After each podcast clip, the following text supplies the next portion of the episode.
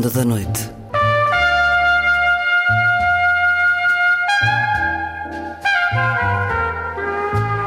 Com Luís Caetano.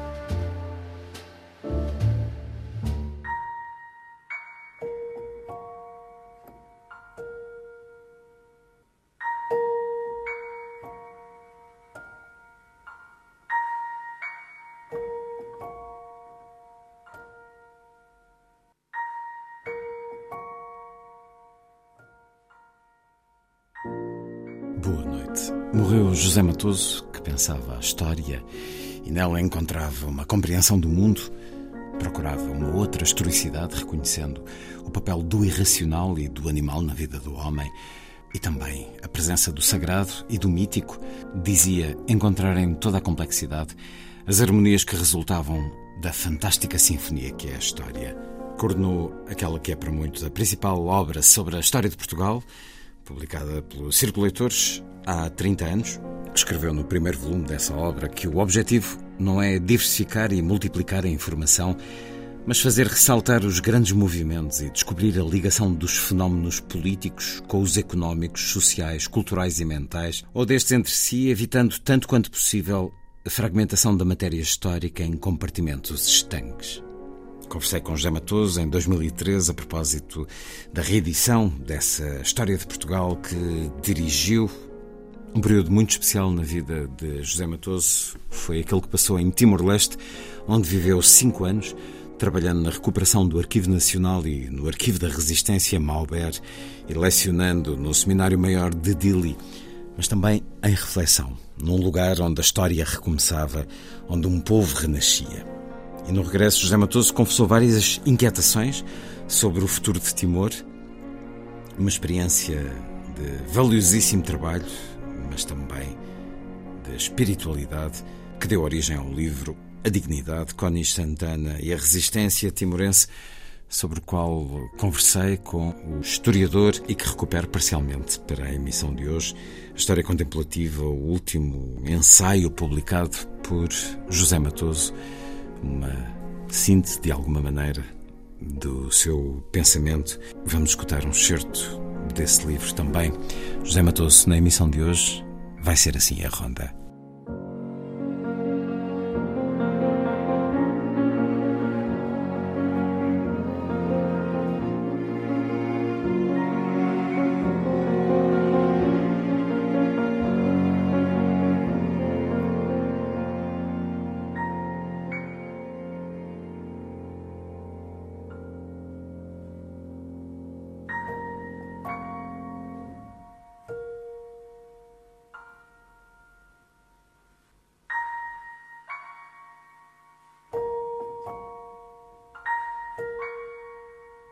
Professor José Matoso, o que é que sente por ver uma nova vida para esta sua história de Portugal, este longo trabalho que fez há alguns anos? Como é que se sente ver a obra voltar à vida?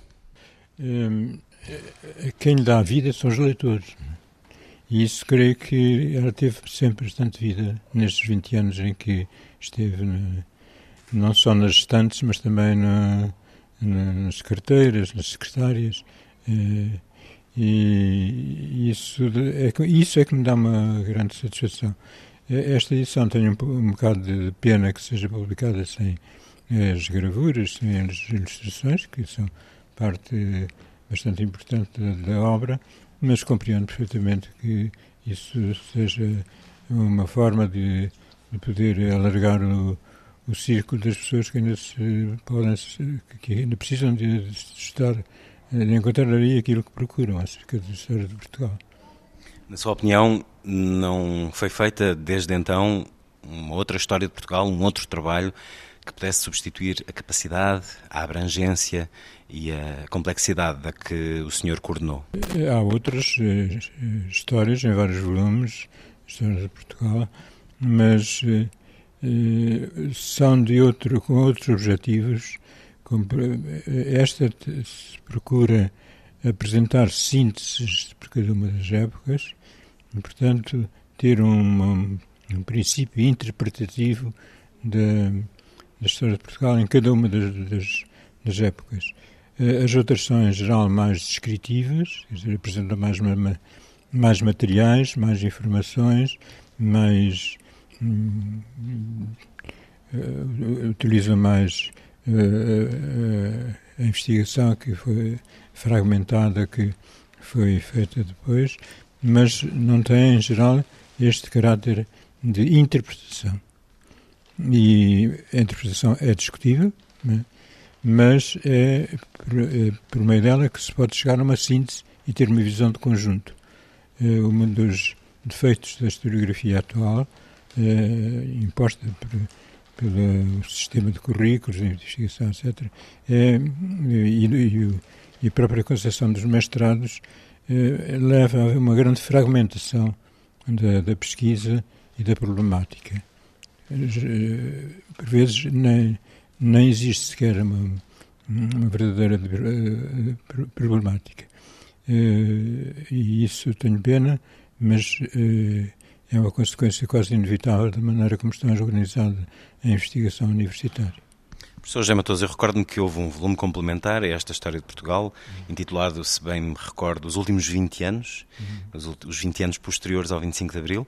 Já lá vão alguns anos, depois desse 94. Seria um desafio ou é muito próximo ainda escrever a história destes últimos anos em Portugal? Quem, esse volume não foi, não pertence à minha coordenação e era dificilmente pode ser uma, quando os acontecimentos são muito próximos de, de, de, de é, é difícil fazer uma, uma interpretação global, não há distância suficiente. Pode-se apresentar hipóteses de Mas, eh, bom, como medievalista, verifico que isso é uma problemática muito diferente daquela que de que eu me ocupo e, e, e, não me parece muito curial da minha parte estar a, a propor eh, vias corretas, ou mais corretas, ou menos corretas, eh, e fazer um juízo sobre eh, aquilo que pode ser feito de, eh, por um historiador acerca de uma época muito próxima. Como cidadão, José Matoso olha para o presente com inquietação? Sim, não pode. Penso que só as pessoas um pouco eh, cegas é que não sentem a grande, grande preocupação quanto ao futuro. Já não falo na, na, na crise financeira e na dificuldade que há sair dela.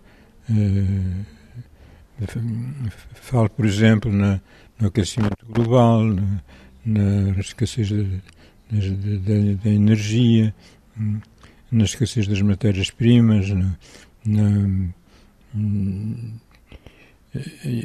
no lixo que se acumula dentro, em países africanos e que o Ocidente exporta para lá, na, na dificuldade em poder eh, difundir os direitos humanos eh, em populações com uma grande densidade e com uma economia débil, eh, eh, são coisas imensas. Eh, e ninguém que tenha um mínimo de, de consciência do momento que estamos a atravessar pode olhar para isso sem preocupação.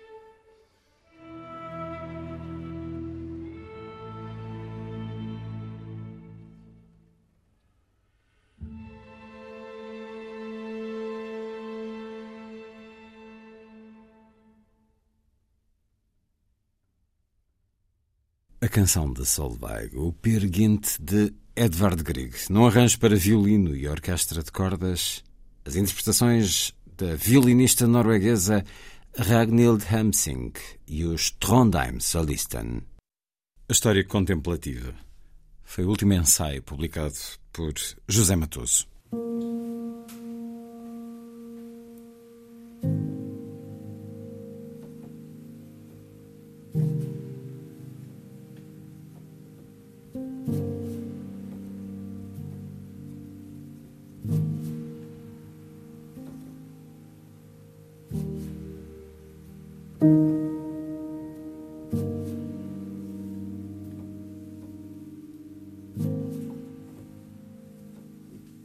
A visão poética própria da contemplação. Não pretende nada a não ser a fruição do belo, ou seja, aquele acontecimento a que Heidegger chama desvelação. Este termo supõe também uma analogia. A desvelação afasta os véus do cotidiano e do fortuito rasga a cortina que oculta a comunicação plena com a realidade. Permite a revelação do ser escondido pela instabilidade do presente. O ser encoberto pela passagem do tempo revela-se então na sua autenticidade, na sua verdade, na sua essência. Suscita a fruição do belo, a vibração do sentir, a emoção transmitida pela presença do outro e pela percepção da totalidade. A totalidade não é uma simples acumulação quantitativa de momentos sucessivos recordados pela memória. Também não resulta de contagens percentuais nem da exclusão de pormenores menos significativos. Nasce como um clarão da evidência do sublime imanente a tudo aquilo que é verdadeiro, desde a semente posta na terra e feita planta até aos genocídios da Segunda Guerra Mundial, desde as máscaras do Carnaval à primeira pegada do homem na superfície da Lua. A dimensão poética reside no primeiro movimento de um bebê recém-nascido, mas também nos incêndios da floresta amazónica. Transparece num suspiro de amor, mas não exclui o mistério da morte. Transfigura o encontro imprevisível em união perpétua faz do silêncio de uma pausa o começo de um novo andamento. Converte o fugaz instante do encontro inesperado em promessa de amor eterno.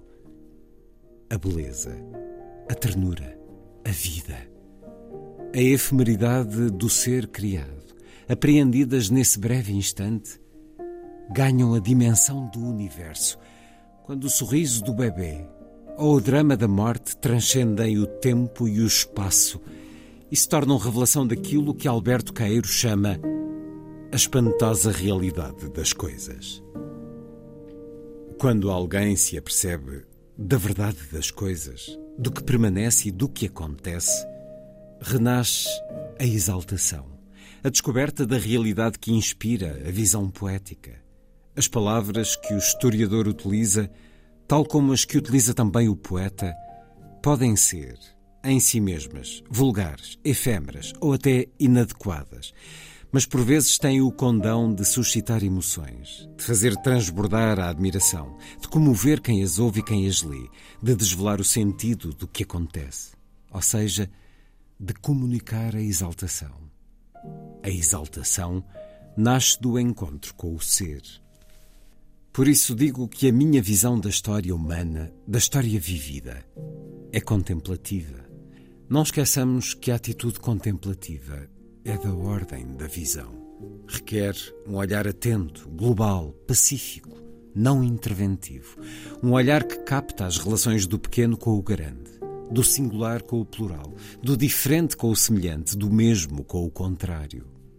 Um olhar que coloca as coisas na sua ordem que permite descobrir os géneros e as espécies, que classifica os conjuntos e lhes atribui qualidades. Um olhar que reconhece o movimento e as mutações sem que a diferença de tempo altere a identidade. Um olhar que compreende os percursos e os destinos da humanidade, a atração e a repulsa, o amor e o ódio, Pode-se comparar a contemplação do real com a visão de um filme ou com a leitura apaixonada de um romance. Mas é preciso praticá-la para compreender a diferença entre uma e outra.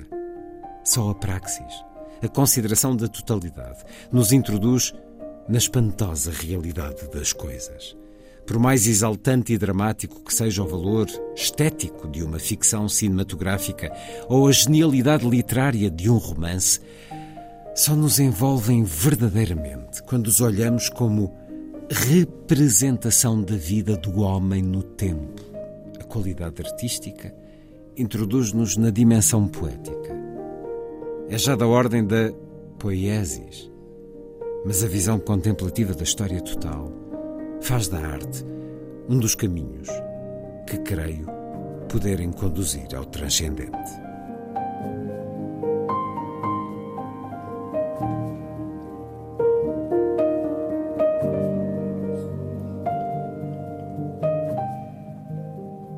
Certo do livro A História Contemplativa, ensaio de José Matoso publicado no final de 2020 pela Temas e Debates Círculo de Leitores.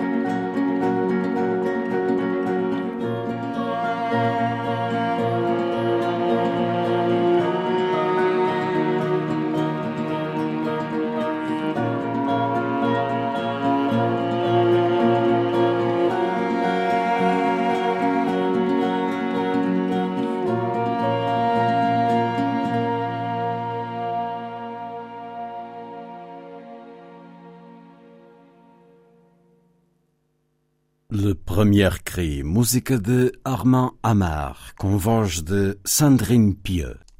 Já septuagenário, José Matoso foi viver cinco anos para Timor. Trabalhou na recuperação dos arquivos nacional e da resistência Mauber, ensinou no Seminário Maior de Dili, mas foram também anos de reflexão, de espiritualidade, num lugar onde a história renascia. Desses anos, resultou o livro A Dignidade, Connie Santana e a Resistência Timorense, em que José Matoso parte de um guerrilheiro em particular para contar a história trágica, mas heroica, da resistência de um povo. Os timorenses podiam suportar tudo menos o desprezo. Nesse sentido, a resistência não podia ter nenhum desfecho senão a independência. O que é que o leva a dar esta força à resistência timorense? Uma força que nesta sua afirmação parece inabalável. É, por um lado, o que conhecia em Timor das pessoas e, por outro lado, a leitura dos documentos da resistência, sobretudo do Cónis Santana, mas praticamente todas as a correspondência do trocado entre os guerrilheiros eh, me deu essa convicção que, que, que era assim mesmo uma espécie de pátria ou morte, que era também um slogan. É o slogan que eles uh, escrevem muito frequentemente na, na carta, nos fins da carta, e que para nós é um, é um slogan, enfim, propagandístico, mas para eles era uma, uma realidade, não tinha outra alternativa. Não?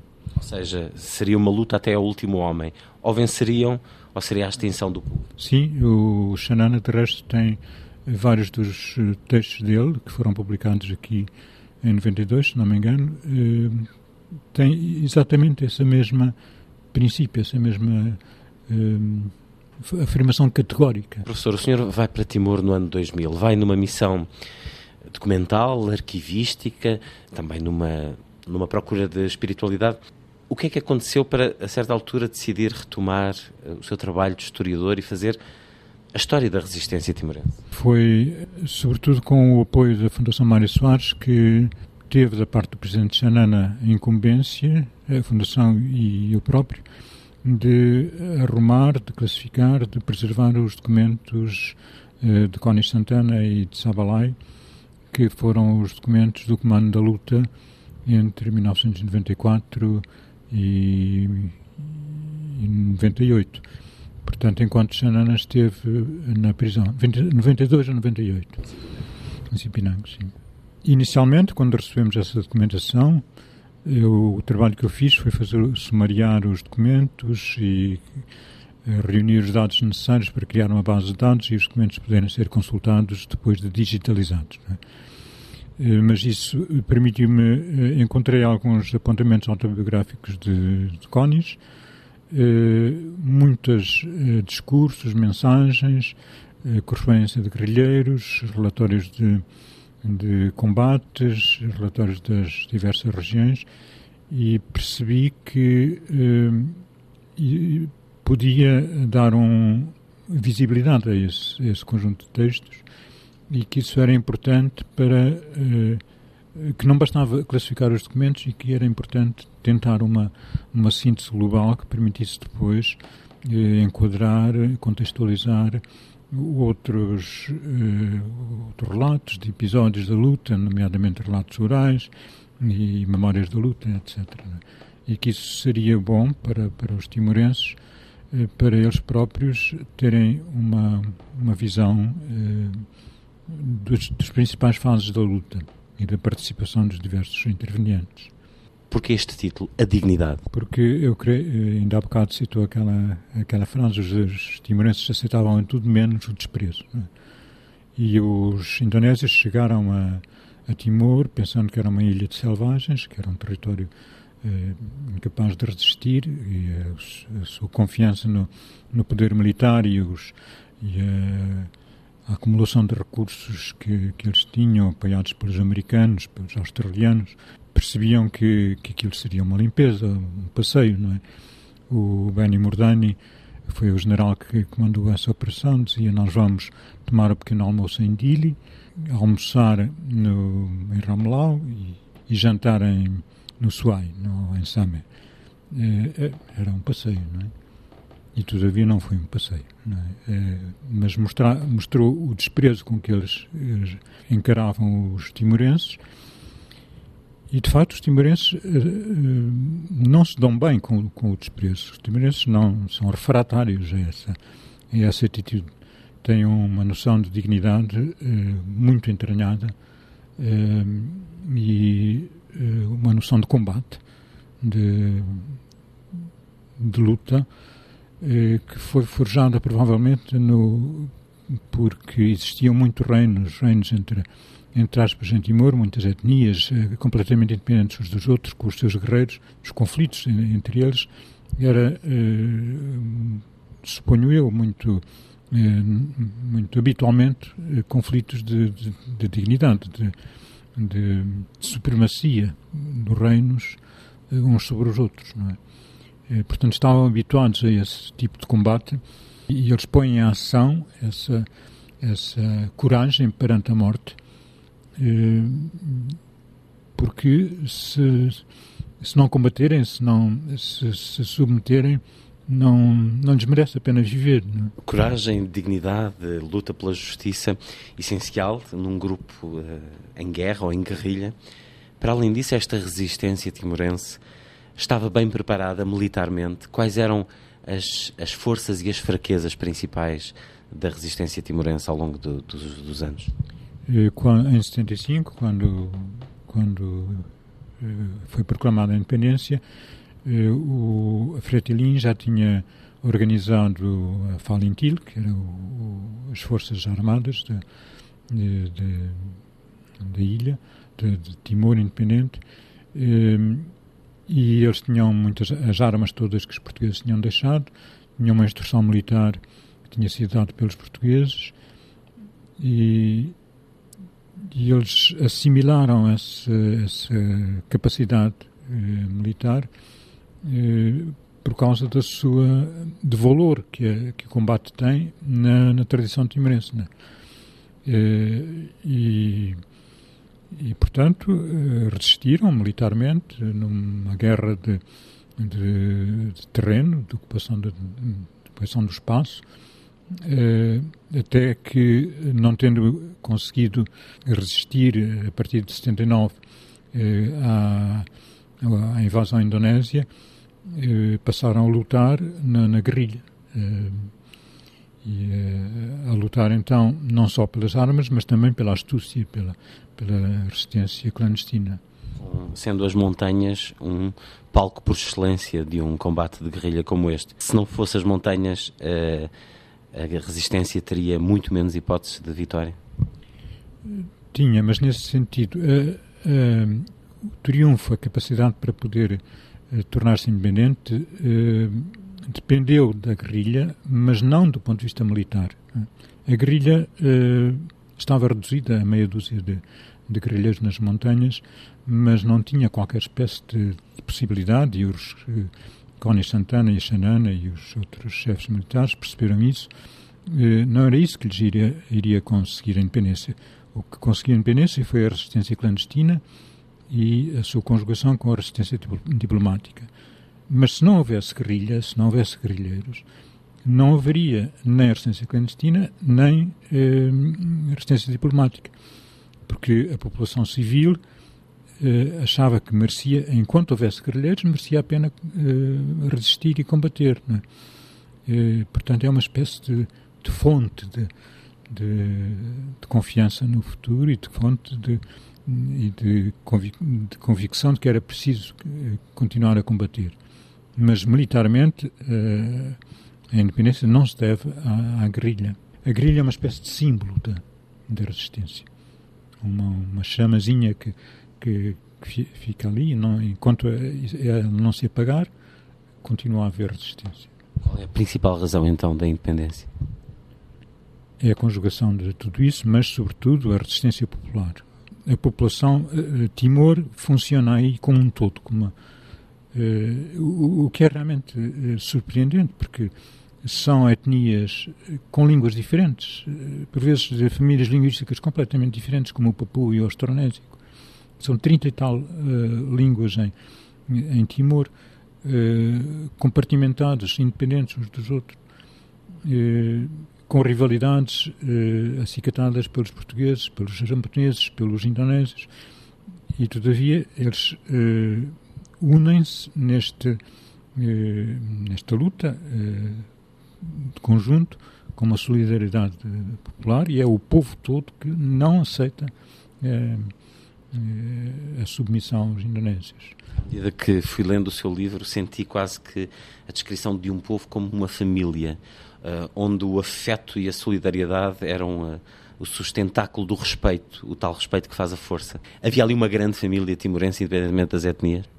Havia, mas e é paradoxal que, que se tivesse constituído esse senti sentimento de família, ao mesmo tempo que havia grandes divisões uh, étnicas e culturais, e etc. Uh, esse espírito de família nota-se de uma forma muito, muito clara, muito evidente, na correspondência dos guerrilheiros. Eles tratam-se uns aos outros com grande afeto. Meu, meu querido uh, irmão, uh, Xanana é o, o, irmão, o irmão mais velho. Eh, eles são todos, são todos irmãos e, e eh, falam nos, nos, nos, prolongados abraços, meu, eh, recordam sempre a camaradagem que, que, o, que os, daqueles que eles conheciam. E atualmente ainda quando, se, quando eles se, veem, se encontram uns com os outros, são grandes abraços, grande, e, é patente o gosto, a alegria que eles têm de reviver esses tempos de camaradagem da, da, da luta. Sente-se ao longo do livro que os vários líderes, eh, as várias famílias, preocupavam-se em guardar eh, documentos, quase que como um legado para o futuro, mesmo que isso pudesse pôr em risco a própria segurança. Tinham que estar muito escondidos. Foi desses pequenos arquivos de, cada, de, de, de vários homens, de várias famílias, que o senhor eh, encontrou a informação para este livro e para o próprio fundo documental que, que reuniu em Timor? Sim, mas não só, porque eh, no meio de tantas vicissitudes perdeu-se uma grande quantidade de documentação. Aquela que se encontrou em Timor na posse dos, dos guerrilheiros ou da resistência clandestina eh, foi uma documentação sobretudo a partir dos anos 90. Não? É? E, portanto, todo o período anterior a 90 eh, tem eh, muito menos documentação do que a partir dessa altura. E essa documentação eh, que foi necessária para reconstituir a trajetória da, da, luta entre 75 e 90 foi preenchido com fontes de, de várias procedências, mas uma das principais foi aquela documentação que foi preservada pelo Dr. Ramos Horta, que cedeu essa documentação para ser digitalizada também pela Fundação Mário Soares e que guardou aquilo que lhe chegava do exterior. É? Bom, depois com a ajuda da, obra da doutora Maria Ângela Carrascalão, do, do, da biografia de Ximenes Bell pelo eh, jornalista Cohen, da biografia de do Martinho Lopes pela Rowena Lennox eh, e, e de, de outras obras, eh, de um livro, de um texto do Peter Carey eh, que, que, está na Indonésia, que teve acesso à documentação indonésia, pode-se reconstituir isso e ainda com algumas eh, impressos pela Fretilin que foram distribuídos em Portugal pela CDPM. bom, pode-se reconstituir um pouco o comando da luta e para além disso foi preciso fazer algumas entrevistas com guerrilheiros que pudessem dar indicações concretas, sobretudo acerca de, de, de, de Conis, de, dos, dos uh, responsabilidades que ele teve na luta antes do ano 90. E a Igreja? A Igreja uh, tinha também espólio documental uh, importante? Tinha e suponho que tem, mas não tive acesso a ela.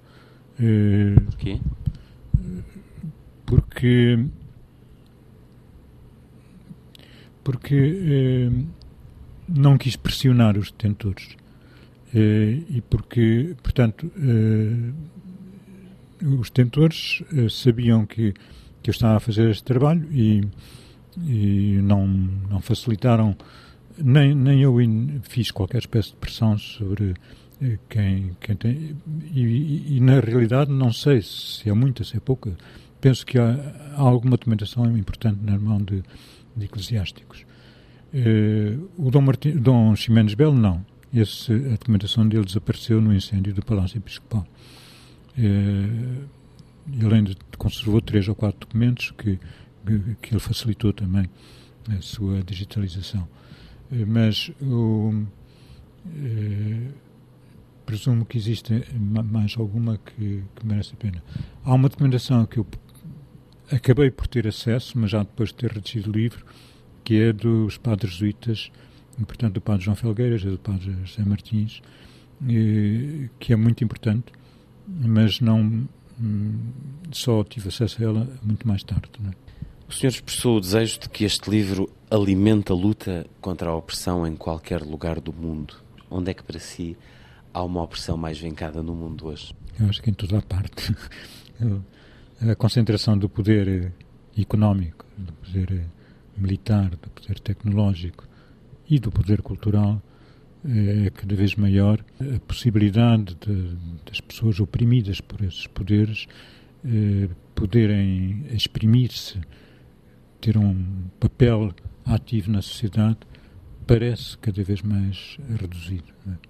comércio de armas, o, a, a luta pela posse do petróleo, tudo isso que sabe muito bem, está a tornar a, a, a vida humana cada vez mais invivível, não é? E, portanto, a opressão existe, acho que, em toda a parte. Apesar de tudo, falamos aqui de uma opressão de extermínio, de, de assassinato, de ocupação. Apesar de tudo, não é comparável com muita da opressão social, cultural, uh, económica que se vive no mundo. Não sei para onde é que vão as coisas. O, o, o Estado não, não, é o Estado totalitário, o Estado moderno, o Estado nazi ou soviético ou outra coisa. Mas há uma, uma concentração, há uma dominação dos poderes políticos por os poderes, pelas grandes empresas internacionais, económicas, que deixa pouco espaço a, a, às pessoas a não ser, sobretudo, deixa pouco espaço à capacidade de, de associação de, das pessoas. Não é como na, na, no tempo da Revolução Francesa, com a liberdade, a igualdade e a fraternidade, e com a, o direito à associação. E com, com a luta contra o terrorismo, isso torna-se cada vez mais difícil também poderem as pessoas associar-se para criar livremente um espaço de criatividade pessoal, de originalidade.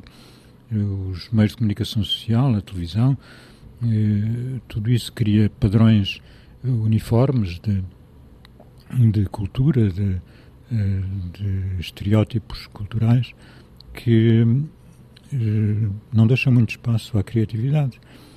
São, é preciso uma certa crença, uma certa eu diria quase heroicidade para, para poder eh, criar esse espaço onde, onde, as pessoas possam ser livres de exprimir a sua, eh, sua concepção do mundo, o seu, seu sentido poético. Eh. Senhor é um homem de espiritualidade, de letras. O senhor seria capaz, de alguma, em alguma circunstância, de integrar uma resistência como esta, como a resistência timorense? O se é uma hipótese, não é? que não, neste momento não está presente na minha vida. Eu tento ser fiel uh, aos desafios de cada momento, dentro de uma certa concepção da vida, e, e mais do que isso seria provavelmente um bocado de presunção, não é? Portanto, eu contento-me. Acho que o que é salutar para o homem é ter uma noção da realidade e de o que é que eu devo fazer perante essa realidade. É, a realidade é, é, um dado exterior a mim, não é? E eu tenho que me conjugar com essa realidade fazendo o melhor possível daquilo, daquilo que eu acredito, que é, que é bom ou mau para, para os homens, para as pessoas, para mim próprio. Nestes cinco anos em Timor, até que ponto a sua ida teve razões espirituais? Há, há sempre esta busca de, de uma pessoa ser fiel justamente a essas solicitações, a esses desafios da, da realidade e uh, e ser fiel, ser fiel de uma forma exigente para consigo próprio, não há nenhuma espécie de heroicidade nisto, é apenas uma, uma questão de coerência, tentativa de ser, de ser coerente. Portanto, não ter medo de rupturas, não ter medo de, de, de ameaças, não ter medo. Mas uh, nunca, nunca fui confrontado com situações demasiado excessivas para a minha capacidade de, de coerência, de reagir. O senhor descobriu algo novo em Timor? Penso que sim, quando há uma vivência. Quando há uma vivência das situações, creio que se que, nos aproximamos disso. Para mim, há uma diferença muito grande entre utopia e ideal. É? Esse realizar, essa, esse responder a isso, não é uma, uma utopia, mas eh, é tentar responder o ideal. E a aproximação do ideal nunca atinge uh, o ponto máximo, atinge sempre aproximações. É? Aproximações estão ao meu alcance. Posso-me comparar com, com pessoas que atingiram isso num grau máximo, mas não tenho nada que me comparar com, com, com essas pessoas. Podem, elas alimentam o meu ideal, mas não, não posso entrar em competição com ninguém. É? Com os santos, com os heróis, eh, etc. Eu gostaria de ser, mas não tenho nada que, que, que, que tentar chegar a esse ponto. Tenho é que ser fiel aos desafios de cada momento e, de cada, e devo ser fiel, ao mesmo tempo com a capacidade que consigo ter uh, nessa solicitação de, de, aproximar, de me aproximar de um, de um ideal. Como é que foi a sua vida em Timor nestes anos? Foi um homem mais livre do tempo, dos compromissos? Como é que era a sua vida habitual, o seu dia a dia?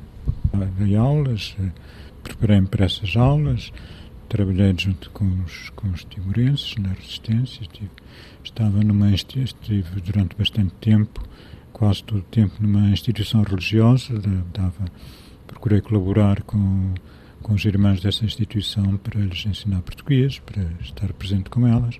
Procurei também reduzir as minhas, as minhas comodidades para me aproximar de um pouco da austeridade de vida dos, dos timorenses, mas este um pouco eh, pode ser ter algum significado em relação aos, aos, aos europeus, mas em relação aos timorenses não tem significado nenhum, porque eu tinha muito mais segurança, tinha muito mais dinheiro, tinha muito mais comodidades e procurei, em todo caso, não, não, não ofender, não, não ofender os timorenses, que, que têm, eh, vivem com muito pouco. E em relação a Portugal, como é que se relacionou com Portugal ao longo destes cinco anos? Senti alguma falta da, da família, dos meus filhos, uh, às vezes um pouco dos amigos, mas uh, nunca me senti excessivamente vinculado a, uma, a um espaço, a um território. Uh, quando estudei na Bélgica durante três anos e depois estive fora durante mais algum tempo, nunca tive assim uma nostalgia da pátria ou uh, coisas desse género. Uh, nasci em Liria, vivi no norte de Portugal, vivi em Lisboa, uh, agora vivo em Mértola. Nunca, nunca me senti muito dependente de, de um determinado espaço, uh, talvez por ter um trabalho intelectual e que, portanto, não tinha que me ligar a, instituições ou que... Foi acompanhando o que, o que foi sucedendo em Portugal nestes cinco anos? Mais ou menos, mas acompanhando com graus de, de, de, interesse muito diferente, conforme se tratava da política ou conforme se tratava da situação uh, do desenvolvimento do país, da, da, da investigação uh, historiográfica, do, do, da situação das universidades. Minha, meu interesse em relação a cada um desses setores foi bastante variável, bastante contrastado. Né? Pela política, por exemplo, confesso que não, não consegui ter, ter muito interesse. Né? pela situação económica do, do, país, assistia a uma degradação um pouco deprimente da, da, do, do, país, sem poder intervir em coisa nenhuma. Do ponto de vista da instituição universitária, também assistia a uma certa degradação, com, também um pouco deprimente, todavia sem poder intervir. É? Eh, no campo da produção historiográfica, pelo contrário, assistiam a uma sustentação de um nível que já tinha já se tinha tornado muito meritório, mesmo perante eh, a produção historiográfica de outros países, e penso que, que, que, que se sustenta essa,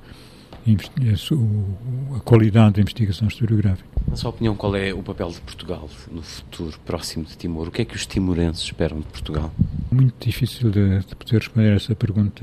O que os timorenses esperam de Portugal, esperaram, eh, e talvez alguns ainda esperem, outros já não, foi uma espécie de, de salvação, de, de, ajuda messiânica.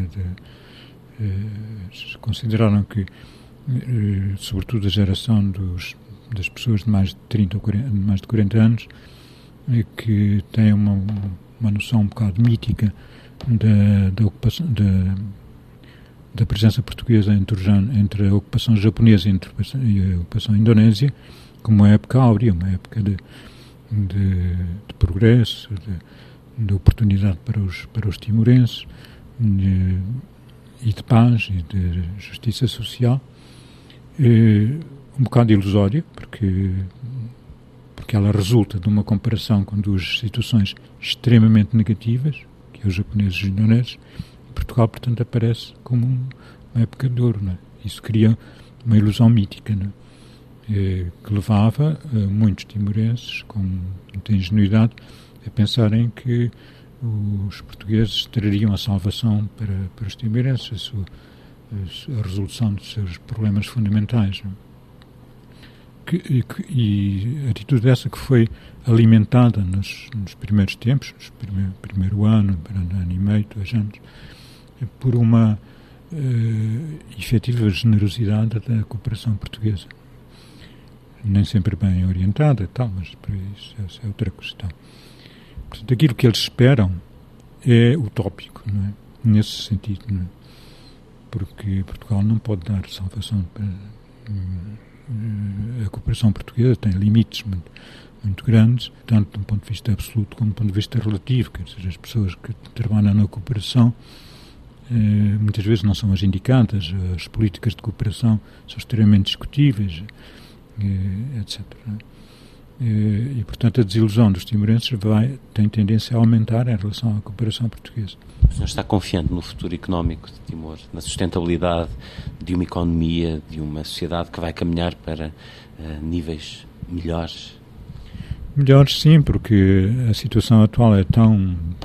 É, parte de uma escala tão, tão reduzida, tão, tão carenciada, que, qualquer, que a simples paz social simples facto de não haver guerra civil é uma melhoria. É? E a guerra civil pode. Eh, é uma possibilidade, uma, não digo probabilidade, mas uma possibilidade real eh, em Timor.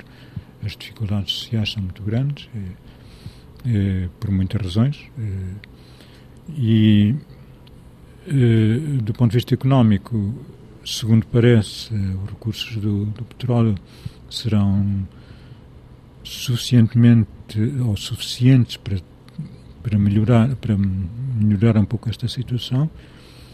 Mas se, se os políticos timorenses são ou não capazes de o fazer isso é outra coisa uma questão uh, muito diferente. E isso tenho, as, tenho algumas dúvidas. Uh, é muito difícil poder fazer previsões a esse respeito. O dinheiro do petróleo pode ser a salvação nesse aspecto? Na minha opinião, pode ser se for emprego de uma forma correta, digamos. Se ela, se ela se for utilizado para eh, criar infraestruturas eh, fundamentais, eh, cuja implantação seja suficiente para os recursos criativos do, do povo timorense se, se desenvolverem, não é? E, portanto, este é uma condicionante uma, que não sei se se realiza se não. É? Está envolvido em algum projeto próximo? qualquer coisa muito concreto neste momento, que é a biografia, não é bem biografia, a biografia do reinado, pode dizer, de Dom Afonso Henriques para a coleção de biografias dos reis que eh, está a ser publicada pelo Círculo de Leitores e isto por uma razão muito concreta, é que quem tinha, estava encarregado de escrever esta biografia de Afonso Henriques era o Dr. Luís Cruz, que foi, uh, posso dizer, o discípulo mais, em que eu me senti, que eu me sentia mais próximo na, na Faculdade de Ciências Sociais e Humanas, na, na Universidade Nova, eh, porque era professor de História da Cultura Medieval e, e eu uh, entendia muito bem com ele, tenho uma, tive sempre uma grande admiração pelo, pela sua capacidade, pela sua originalidade, pelo, pela investigação que ele fazia e a morte dele há pouco tempo levou a que eu tivesse de herdar essa a incumbência de escrever a biografia de Afonso Henriques. É, e, e, é um trabalho que eu quero fazer em memória do, do professor Luís Cruz, para mim é muito cara. É, aí realmente havia um, um afeto muito grande pelo, pelo Dr. Luís Cruz e uma grande admiração por ele. José Matoso, autor de A Dignidade, Conis Santana e a Resistência Timorense. Para o autor, a resistência timorense é uma espécie de milagre desafia as leis da história, aproxima-se do fantástico, do sobrenatural e do mito. Muito obrigado, professor José Matoso. Cinco anos muito particulares na vida do historiador José Matoso. A propósito do livro A Dignidade, Connie Santana e a Resistência Timorense, José Matoso deixou-nos no último sábado o nome que nos acompanhará sempre no legado historiográfico que nos deixou em livros, na partilha de ensinamentos, obra feita, nome também ele, para a história. Está feita a ronda a si, obrigado por estar com a rádio. Boa noite.